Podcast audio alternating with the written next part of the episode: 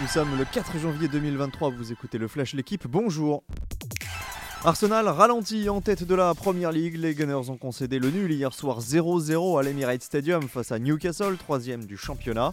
En cas de succès demain sur la pelouse de Chelsea, Manchester City pourrait donc revenir à 5 points des hommes de Mikel Arteta. En attendant, l'autre Manchester United est revenu à la hauteur de Newcastle et à un point des Citizens hier soir. Les Red Devils ont facilement dominé Bournemouth, 3 buts à 0. Les buteurs se nomment Casemiro, Luke Shaw et Marcus Rashford. A noter également les succès de Fulham et Brighton les matchs du soir.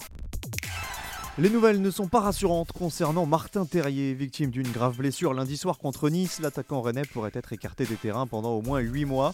Selon les premiers examens, Terrier serait touché au ligament croisé et au ménisque.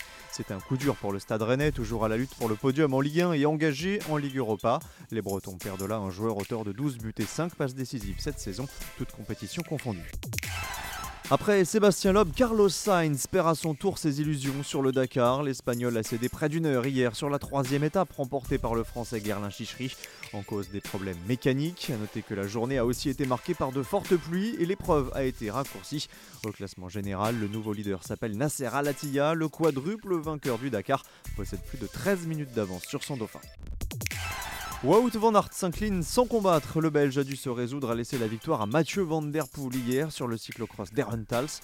Les deux hommes étaient au coude à coude dans le dernier tour lorsque Wout van Aert a subi une crevaison au grand dam du public acquis à la cause de l'enfant du pays. Mathieu Van Der Poel en profite pour décrocher son premier succès en 2023, le premier aussi depuis le 26 décembre à Gavert. Il met fin à une série de trois revers consécutifs. Merci d'avoir écouté le Flash l'équipe. Bonne journée.